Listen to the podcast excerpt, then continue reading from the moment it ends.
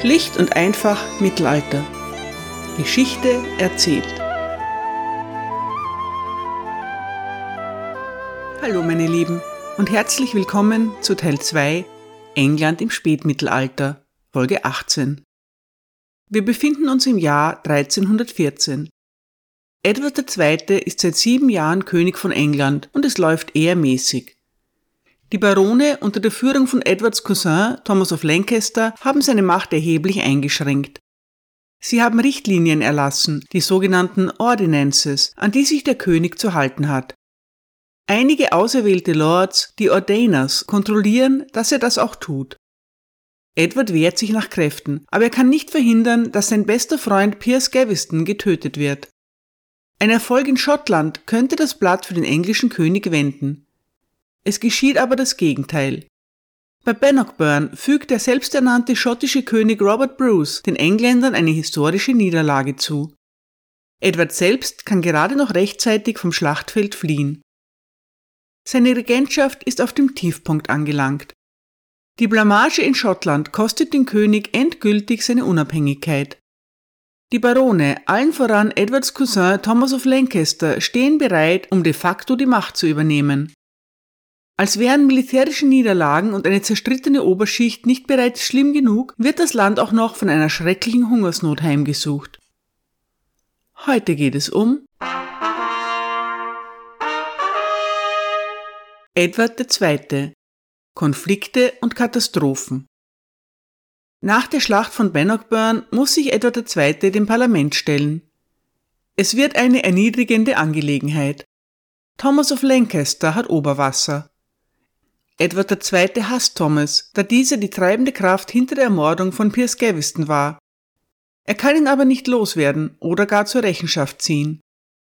Triumphierend verlangt Lancaster, dass die Ordinances neu herausgegeben und in Kraft gesetzt werden müssen. Viele andere Parlamentarier unterstützen diesen Antrag. Edward muss nachgeben. Seine Position ist aber nicht ganz so trist, wie es den Anschein hat. Thomas Lancaster ist ein arroganter, nicht sonderlich beliebter Mann. Kaum jemand hat großes Interesse daran, ihn noch mächtiger werden zu lassen. Stephen Spinks schreibt, Zitat, die Stimmung im Parlament war nicht offen feindselig und der König hatte immer noch viel mehr Unterstützung als 1310, als er sich einer flächendeckenden Mauer der Opposition gegenüber sah. Das Vermächtnis von Bannockburn war tiefgreifend, aber der König war sicherlich weit davon entfernt, vor dem politischen oder persönlichen Ruin zu stehen. Zitat Ende. Laut der Vita seiner zeitgenössischen Biografie will Edward seinen Freund Piers Gaveston erst dann begraben, wenn dessen Tod gerecht ist. Nun liegt der einbalsamierte Leichnam seit mehr als zwei Jahren in Oxford, aber der Vergeltung ist Edward noch keinen Schritt näher gekommen. Die Vita erzählt, Zitat, ein paar Tage nach Weihnachten hatte der Lord König die Leiche von Piers Gaveston, einst sein enger Freund, von Oxford nach Langley gebracht. Denn seit seiner Enthauptung waren nun zwei und mehr Jahre vergangen, und bisher hatte er unbestattet bei den Mönchen in Oxford gelegen. Denn, so heißt es, der König habe vorgehabt, Piers Tod zuerst zu rächen und dann seinen Leichnam ins Grab zu legen. Aber diejenigen, an denen der König anscheinend Rache nehmen wollte, waren wieder in Freundschaft aufgenommen worden. Der König begrub Piers Leichnam ehrenhaft in Langley, wo er lange Zeit gelebt hatte. Zitat Ende. Es ist keine diskrete kleine Feier. Edward sorgt dafür, dass Gavestons Beerdigung so grandios wird, wie es seiner Liebe für ihn entspricht. Die einbalsamierte Leiche wird in drei neue Goldtücher gewickelt. Der König zahlt dafür beeindruckende 300 Pfund. Für die anschließende Feier bestellt Edward 23 Fässer Wein. Das Kapitel Piers Gaveston mag vergangen sein, vergeben und vergessen ist es nicht. Das sogenannte gewöhnliche Volk hat indessen andere Sorgen. Das Wetter ist schauerlich und in ganz Europa verdirbt die Ernte. Eine furchtbare Hungersnot bricht aus. Wie immer sind Schätzungen schwierig, aber es wird vermutet, dass in den folgenden zwei Jahren rund 10 Prozent der englischen Bevölkerung der Katastrophe zum Opfer fallen. Die Menschen fragen sich, was sie verbrochen haben, dass Gott sie so straft. Der Autor der Vita hat eine Theorie. Die Ursache der Probleme ist der üble Charakter der Engländer. Zitat. Mir könnte tatsächlich Verantwortungslosigkeit vorgeworfen werden, wenn ich das gute Ansehen meines Landes, meines eigenen Volkes angreife. Aber um die Wahrheit zu sagen, übertrifft die englische Rasse andere Nationen in drei Punkten. Im Stolz, im Betrug und im Meineid. Männer von heute, besonders junge, halte ich für stolz, weil sie unverschämt sind. Hochmut ist der Anfang allen Übels. Es geht von Laster zu Laster, von Stolz zu Betrug und zu Meineid. Es wird allgemein gesagt und es gibt Gerüchte, dass Betrug bei der englischen Rasse üblicher ist als bei allen anderen Menschen. Eine Art der Täuschung ist in England sehr üblich. Ich spreche von denen, die einen Kredit annehmen und die Schuld nicht an den festgelegten Tagen bezahlen. Wahrlich, derjenige, der vorenthält, was er zurückgeben sollte, bedient sich der Täuschung. Aller Böswilligkeit kann widerstanden werden, aber uneinbringlichen Schulden kann man nicht beikommen. Wenn ich nichts leihe, gelte ich als Feind. Wenn ich nach Vergeltung suche, verliere ich Freundschaften. Was also ist besser? Sich durch Nichtvergabe einen Feind zu machen oder die Anleihe zu verlieren und dennoch Feindschaft zu erregen? Fast alle Klagen, die vor dem Königshof angestrengt wurden, sind von den Gerichten in den Provinzen beendet worden. Wer mehr geben kann, wird sicher gewinnen. Ach, jede religiöse Institution, jedes hohe Amt, jede Autorität hat ihren Preis. Nun scheint die Hand Gottes gegen uns erhoben zu werden. Im vergangenen Jahr gab es so viel Regen, dass die Männer den Weizen kaum ernten oder sicher in der Scheune lagern konnten. In diesem Jahr ist Schlimmeres passiert. Durch die Regenfluten sind fast alle Samen verfault. Vielerorts lag das Heu so lange unter Wasser, dass es weder gemäht noch gesammelt werden konnte. Schafe starben häufig und andere Tiere wurden durch eine plötzliche Seuche getötet. Es ist sehr zu befürchten, dass, wenn der Herr uns nach diesen Geißeln für unverbesserlich hält, er sowohl Menschen als auch Tiere auf einmal zerstören wird. Und ich glaube fest daran, dass wenn die englische Kirche nicht für uns interveniert hätte, wir längst alle umgekommen wären. Zitat Ende. Die abergläubischen Menschen suchen die Schuld für das fürchterliche Wetter bei sich selbst, bei ihren Nachbarn und natürlich auch beim König. Der Mangel an Ressourcen stellt Edward II. und seine Regierung vor ein großes Problem.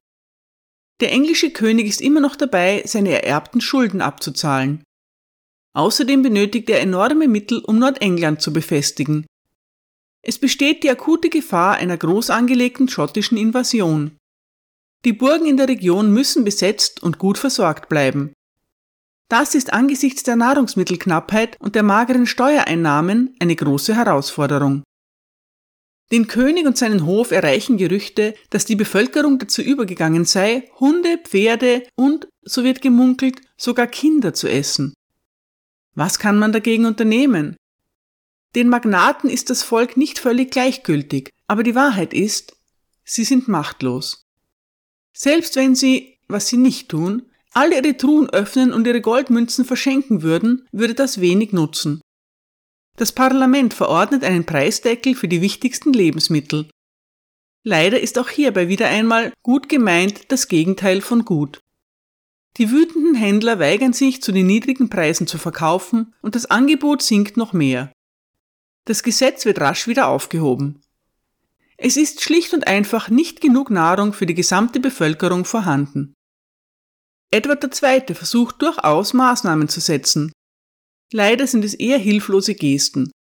Im August 1315 befiehlt er den Magnaten, die Anzahl der Gänge, die sie an ihren Tischen servieren, zu verringern und den Hungernden zu überlassen.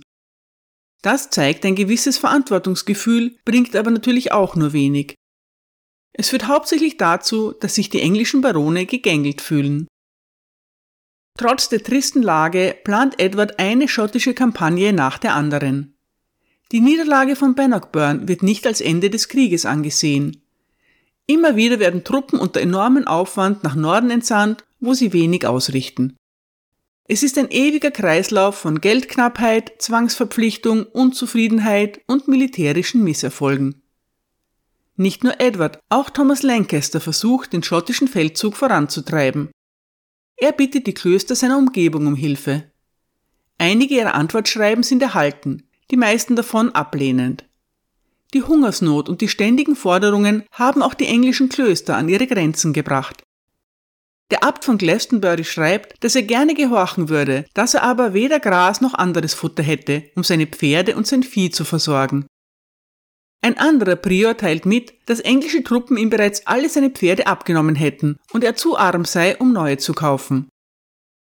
Insgesamt kann Lancaster mit seiner Aktion gerade einmal 14 Karren und 22 Pferde requirieren. Ein mageres Ergebnis. Zum nächsten Parlament in Lincoln erscheint Thomas Lancaster völlig unberührt zwei Wochen zu spät. Edward ist wütend, aber ohne Thomas können die wichtigen Fragen nicht entschieden werden. Als es endlich losgehen kann, muss der König erst einmal erklären, die Ordinances nicht nur aufrechtzuerhalten, sondern auch durchzusetzen. Widerwillig bietet Edward seinem Cousin Thomas Lancaster den Vorsitz im neuen King's Council an. Der King's Council ist so etwas wie eine Regierung. Durch ihn können wichtige Entscheidungen kontrolliert und der königlichen Macht Grenzen gesetzt werden. Es wird beschlossen, dass Edward und der Rat zusammenarbeiten sollen. Jedes seiner Mitglieder, das schlechte Ratschläge erteilt, kann auf gemeinsamen Wunsch des Königs und Lancasters abgesetzt werden. Der Earl of Lancaster nimmt seine neue Position nicht ohne Vorbehalte an. Er verlangt die Versicherung, dass er sich ohne Probleme zurückziehen kann, sollte Edward seine Ratschläge nicht befolgen. Es wird ihm zugesagt. Der ehrgeizige Thomas of Lancaster hat sein Ziel erreicht. Er ist zu einer Position von beispielloser Macht aufgestiegen. Es ist fast so, als gäbe es zwei Könige in England. Wie so oft sind aber die hohen Trauben gar nicht so süß wie zuerst gedacht. Lancaster wird bald klar, dass er eine Position erhalten hat, die er weder ausfüllen möchte noch kann. Die ganze Sache artet nämlich ziemlich schnell in Arbeit aus und der gute Earl of Lancaster ist nicht der fleißigste. Innerhalb von zwei Monaten nach seiner Ernennung zieht sich Thomas Lancaster inoffiziell als Vorsitzender des Königlichen Rates zurück. Die Bewältigung der Hungersnot, des Krieges in Schottland und Irland und des harten wirtschaftlichen Drucks übersteigt seine Kapazitäten. Stephen Spinks schreibt, Zitat, Lancaster hatte seine eigenen Mängel aufgedeckt. Er hatte sich lange für die Umsetzung und Einhaltung der Ordinances eingesetzt, aber nachdem er gewonnen hatte und in der Lage war, detaillierte Reformen herbeizuführen, konnte er nicht mehr liefern. Er war ein One-Trick-Pony, das besser zum Mobbing geeignet war, als tatsächlich echte Veränderungen zu initiieren. Ratssitzungen waren einfach nicht seine Art. Er hatte sich ausmanövriert und verließ den Rat. Ob er dies in der Erwartung tat, dass seine Abreise dauerhaft sein würde oder nicht, ist schwer zu bestimmen, aber er behielt die Führung formell bei. Lancaster zog sich auf seine Ländereien in Donington und später nach Pontefract zurück. Ohne Lancaster im Rat, aber am Amt festhaltend, wurde es unmöglich, die Regierungsgeschäfte zu erledigen. Ein politisches Vakuum tat sich auf. Zitat Ende. Edward steht also mit seinen zahlreichen Problemen wieder alleine da. Als gäbe es nicht schon genug Baustellen in seinem Reich, kommt es nun auch zu einer Rebellion in Wales. Ich erspare euch die Details, aber der König zeigt sich als fähiger Politiker. Der Anführer der Rebellen, Llewellyn Bran, wird schnell zur Strecke gebracht. Llewellyn bietet in seiner Unterwerfung an, sein Leben zu opfern, wenn seine Männer verschont werden können. Das verschafft ihm den Respekt der königlichen Kommandanten, des Earls of Hereford und Roger Mortimers. Die beiden bitten Edward um Gnade für Llewellyn Bran. Edward zeigt sich milde und lässt den Rebellen am Leben. Llewellyn Bran, seine Frau und ihre fünf Söhne werden in den Tower geschickt. Der englische König kann eine größere Konfrontation verhindern, aber die Kosten für die dafür nötigen Truppen sind wieder einmal enorm. Ich habe euch die Geschichte von Llewellyn Bran auch deshalb erzählt, weil sie noch ein bitteres Nachspiel haben wird. Dieses wird erheblich dazu beitragen, den Earl of Hereford und Roger Mortimer gegen den König aufzubringen. Vor allem von Roger Mortimer werden wir noch viel hören. Zwei harte Jahre liegen hinter England und dem König, Seit Edwards Niederlage bei Bannockburn ist seine Position geschwächt. Schottische Überfälle im Norden Englands und eine schottische Invasion in Irland bedrohen Edwards Grenzen und Einkünfte. Doch es gibt den einen oder anderen Hoffnungsschimmer. Überraschenderweise wird der königliche Rat größtenteils mit gemäßigten oder königstreuen Männern besetzt. Das ermöglicht dem englischen König eine gewisse Handlungsfreiheit. Edward hat im Grunde ebenso wenig Lust auf die Mühen der Regentschaft wie sein Cousin Lancaster. Im Gegensatz zu seinem Vater und Großvater hat er auch leider keinen fähigen Minister, der das für ihn übernehmen könnte. Lancasters Biograf John Medicott schreibt, Zitat, es war nicht verwunderlich, dass gegen die 1315 und 1316 gewährten Steuern und die Militärabgaben dieser Jahre weit verbreiteter Widerstand bestand. Für diese Situation muss Edward seinen Teil der Schuld tragen. Selbst unter Berücksichtigung der Hungersnot und der Vielzahl von Problemen, mit denen die Krone konfrontiert war, gab es immer noch viel, was ein energischer und einfallsreicher König hätte tun können, um seine Minister zu kontrollieren. Hier war Edward am schwächsten, er hatte kein Durchhaltevermögen und wenig Interesse am Herrschen. Die Kombination aus einem schwachen König, einer überarbeiteten Regierung, einem verarmten Land und einer großen Anzahl räuberischer königlicher Beamter war die Wurzel der Gesetzlosigkeit, die ab dem frühen 14. Jahrhundert zu einem so offensichtlichen Merkmal der englischen Gesellschaft wurde. Zitat Ende. Im August des Jahres 1316 treffen Edward und Thomas einander in York. Dabei kommt es anscheinend zu einem heftigen Streit. Entgegen seinen wiederholten Beteuerungen vor dem Parlament ist Edward nicht wirklich gewillt, die Ordinances zu befolgen. Der Chronist von Lennerkost vermerkt, Zitat, die Verstimmung des Königs gegenüber dem Earl of Lancaster ließ nie nach. Keiner der beiden vertraute dem anderen. Zitat Ende.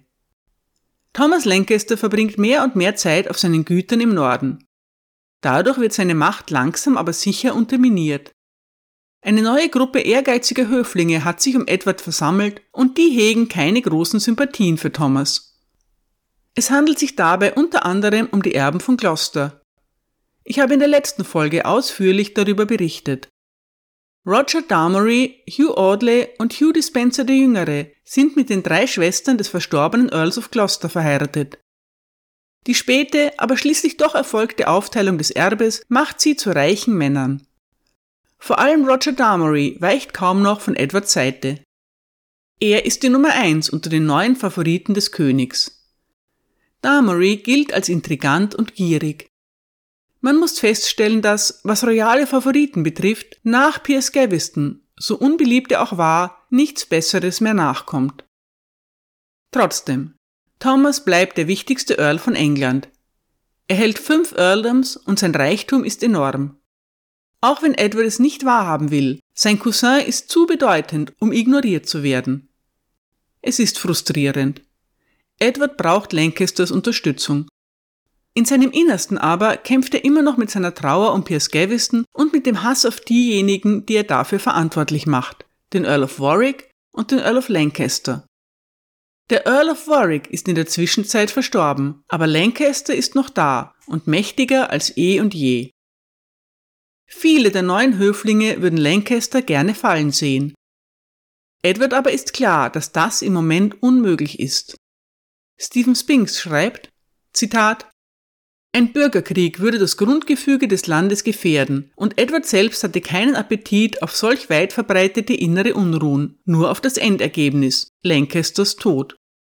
Die allgegenwärtige Bedrohung durch die Schotten war real und für die Untertanen des Königs im Norden täglich spürbar.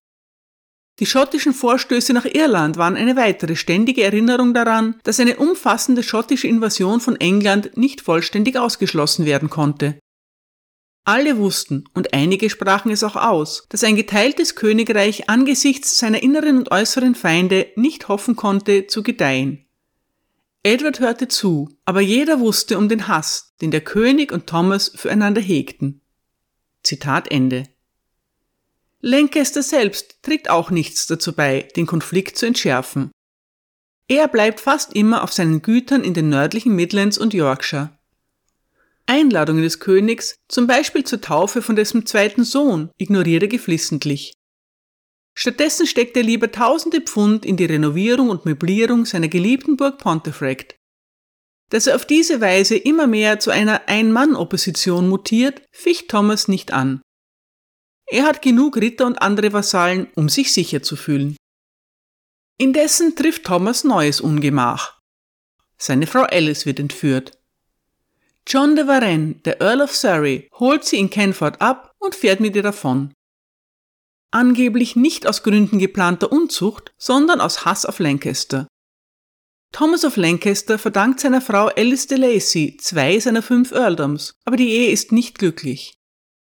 Die beiden haben keine Kinder und halten sich fast nie am gleichen Ort auf.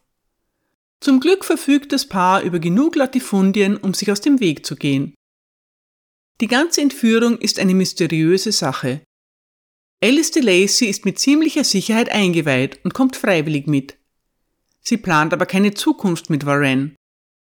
Der Earl of Surrey hat eine Ehefrau sowie eine langjährige Geliebte, mit der er zusammenlebt und von der er mehrere Kinder hat. Was auch immer Varennes Motivation ist, die Entführung ist eine große Dummheit, die ihn noch teuer zu stehen kommen wird.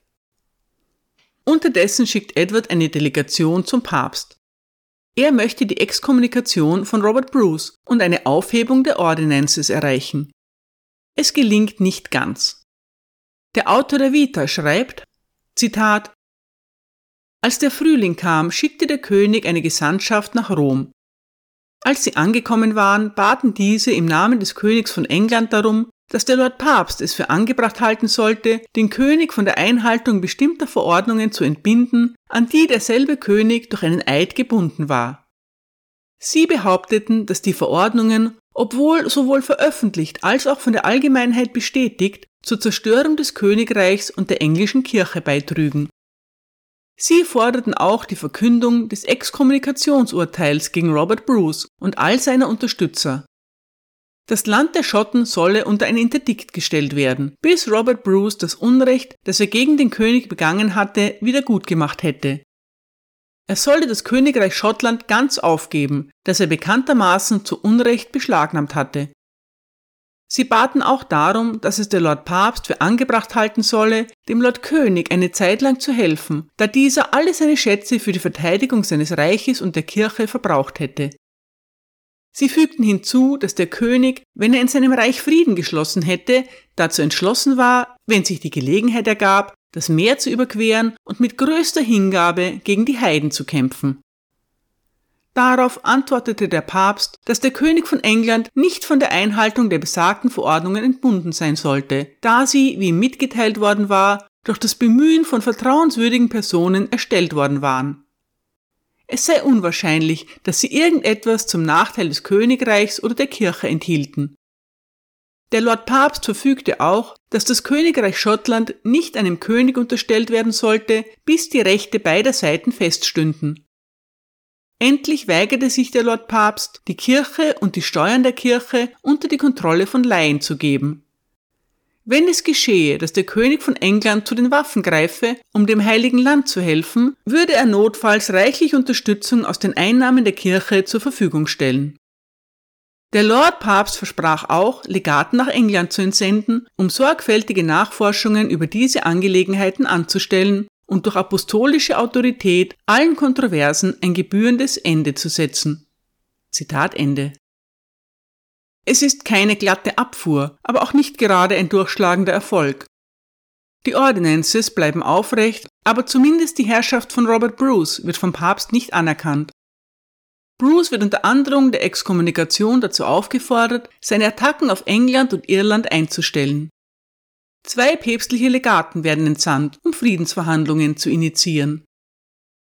Trotz allem plant Edward auch im Jahr 1317 wieder eine Kampagne in Schottland. Dabei kommt es zu einem weiteren Konflikt zwischen dem König und seinem starrköpfigen Cousin. Ich überlasse wieder dem Autor der Vita das Wort. Es ist zugegebenermaßen ein langes Zitat. Ich mag die Stimmen der Vergangenheit und die Vita, Vielleicht ist es euch bereits aufgefallen, liebe ich ganz besonders. Zitat Währenddessen näherte sich die Zeit, wo Könige in den Krieg ziehen. Der König berief die Adeligen ins Parlament, denn laut der Ordinances sollten sie, bevor sie in den Krieg ziehen, im Parlament überlegen, was zu tun sei. Aber der Earl of Lancaster kam nicht. Er war ermahnt worden, dem Parlament beizuwohnen. Da er aber nicht kam, wurde er unter Strafe gestellt. Daraufhin schickte der Earl Boten, um ihn vor dem König zu entschuldigen und ebenfalls um die Gründe für seine Abwesenheit anzugeben. Sie sagten, Mein Lord König, ihr sollt nicht beleidigt oder überrascht sein, wenn der Earl of Lancaster nicht ins Parlament kommt. Er fürchtet den Tod und die Verschwörung bestimmter Männer, die der königliche Hof schützt und fördert. Die Feinde sind bereits bekannt. Sie haben die Frau des Earls in Schande entführt, wodurch sie die Gefühle, die sie ihm gegenüber hegten, deutlich gemacht haben. Der Earl also bittet euch, diese Übeltäter aus ihrer Position zu entlassen. Dann wird er zu euch kommen, wenn ihr wollt. Er bittet auch darum, dass er sich rächen kann und so Entschädigung für das ihm angetane Unrecht bekommt. Der König antwortete, Ich werde die Beleidigung des Earls ahnden, wenn ich kann. Die Entführung seiner Frau soll nach dem Gesetz behandelt werden. Ich werde aber keine Mitglieder meines Haushalts wegschicken. Zu seinem Haushalt und anderen Freunden sagte der König in Anwesenheit aller, Ihr seht, dass der Earl of Lancaster nicht ins Parlament gekommen ist. Seht, wie er sich weigert, unseren Befehlen zu gehorchen. Wie kommt euch das vor? Einige sagten, es ist richtig, dass derjenige, der sich weigert, den Befehlen seines Herrn zu gehorchen, für seinen hartnäckigen Ungehorsam bezahlen soll. Fasst den Mann, der den König verachtet hat, und wenn er gefasst wird, sperrt ihn ins Gefängnis oder verbannt ihn aus dem Königreich. Aber andere sagten, es ist keine Kleinigkeit, den Earl of Lancaster zu verhaften. Die Schotten und ein großer Teil von Wales werden ihn unterstützen. Es ist besser, einen anderen Weg zu wählen und zunächst eine Vereinbarung zu erörtern.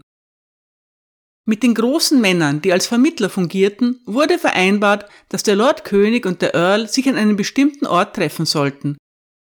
Es war zu hoffen, dass sie sich schneller einigen würden, wenn sie ihre Gründe und Argumente direkt miteinander besprachen. Vermittler verdrehen oft die Bedeutung der Anweisungen beider Seiten. Weil die Geheimnisse der Reichen nicht verborgen bleiben, wurde dem Earl bald gemeldet, dass der König geschworen hatte, wenn der Earl alleine zu dem Treffen kommen sollte, würde er ihm entweder den Kopf abschlagen oder ihn ins Gefängnis werfen. Von diesem Tag an achtete der Earl darauf, sich dem König nicht ohne Schutz zu nähern. Er versammelte alle seine Anhänger auf seiner Burg Pontefract. Der König war damals in York, wo er seiner Armee befahl, sich zu versammeln. Aber denjenigen, die bewaffnet zum König eilten, wurde die Durchreise verweigert. Denn der Earl bewachte die Brücken und verhinderte, dass Streitrösser oder Waffen herübergebracht wurden. Er sagte, dass er dies tat, weil er der Steward von England sei und es sein Geschäft sei, auf das Königreich zu achten. Wenn der König die Waffen gegen irgendjemanden erheben wollte, so solle er zuerst den Steward verständigen. Der König erkannte, dass sein Plan vereitelt worden war. Er hatte absolut keine Idee, was er tun könnte. Nach Beratung mit dem Earl of Pembroke und durch die Intervention der päpstlichen Legaten, die England mittlerweile erreicht hatten, wurde so entschieden, dass sich alle 14 Tage nach dem Fest des heiligen Hilarius in Lincoln treffen sollten.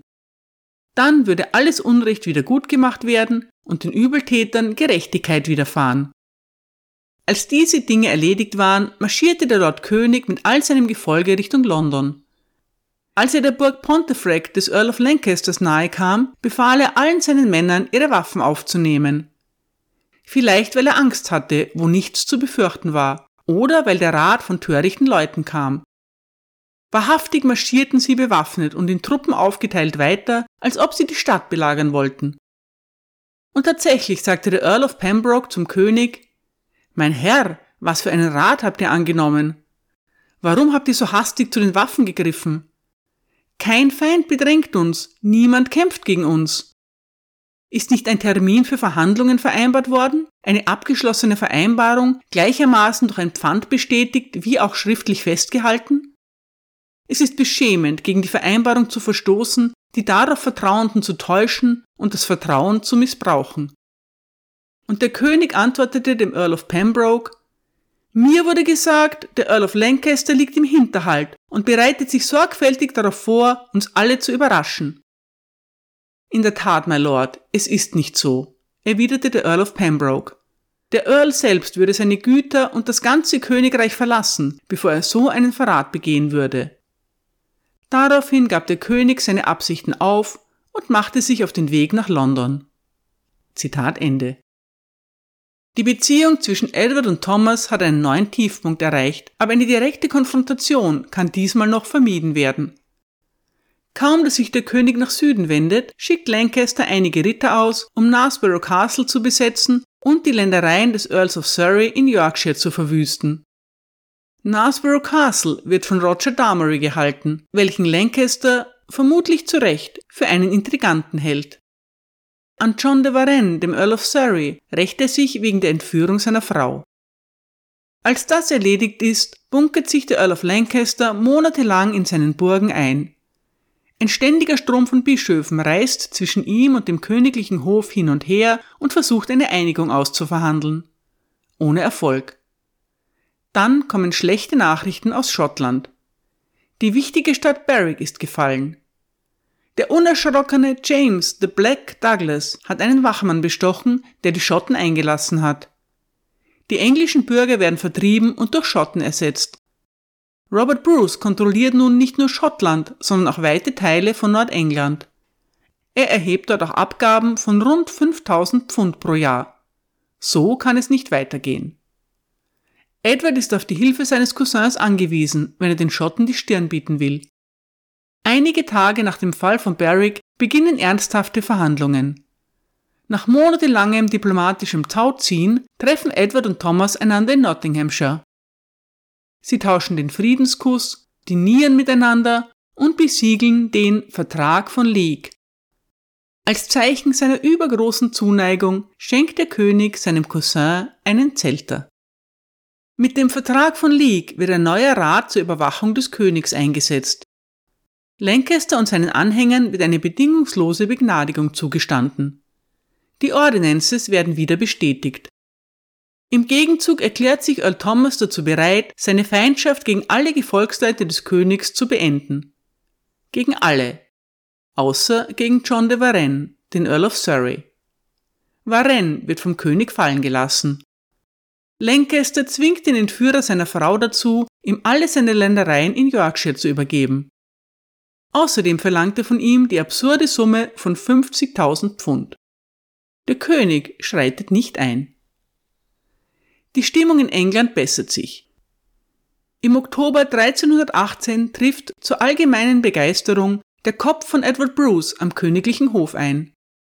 Der Bruder von König Robert Bruce ist bei seinem Versuch, Irland zu erobern, besiegt worden und im Kampf gefallen. Weiter geht es mit den guten Nachrichten.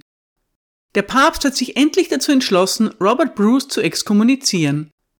Schottland wird unter Interdikt gestellt, das heißt mit einem Kirchenbann belegt. Und dann hört auch noch der endlose Regen auf.